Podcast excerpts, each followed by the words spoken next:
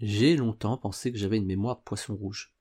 Je pense à un truc et pouf, une minute d'après, c'est oublié.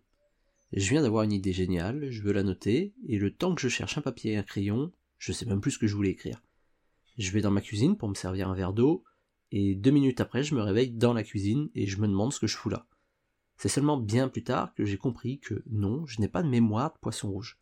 Mon cerveau est tout à fait normal, il est comme tous les autres. Il fait son job. Et son job, c'est de générer des idées, pas de les mémoriser. Avoir un carnet à portée de main ou un système pour capturer nos idées, c'est la meilleure chose que l'on puisse faire quand on est un travailleur de la connaissance. Parce que nos idées sont la matière première de nos créations.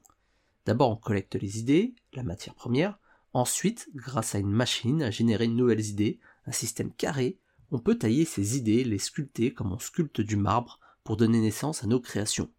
Nos articles de blog, nos vidéos YouTube, nos publications sur les réseaux sociaux. Nos idées, ce sont notre matière première. Mais pour ça, il faut les collecter grâce à un carnet de notes.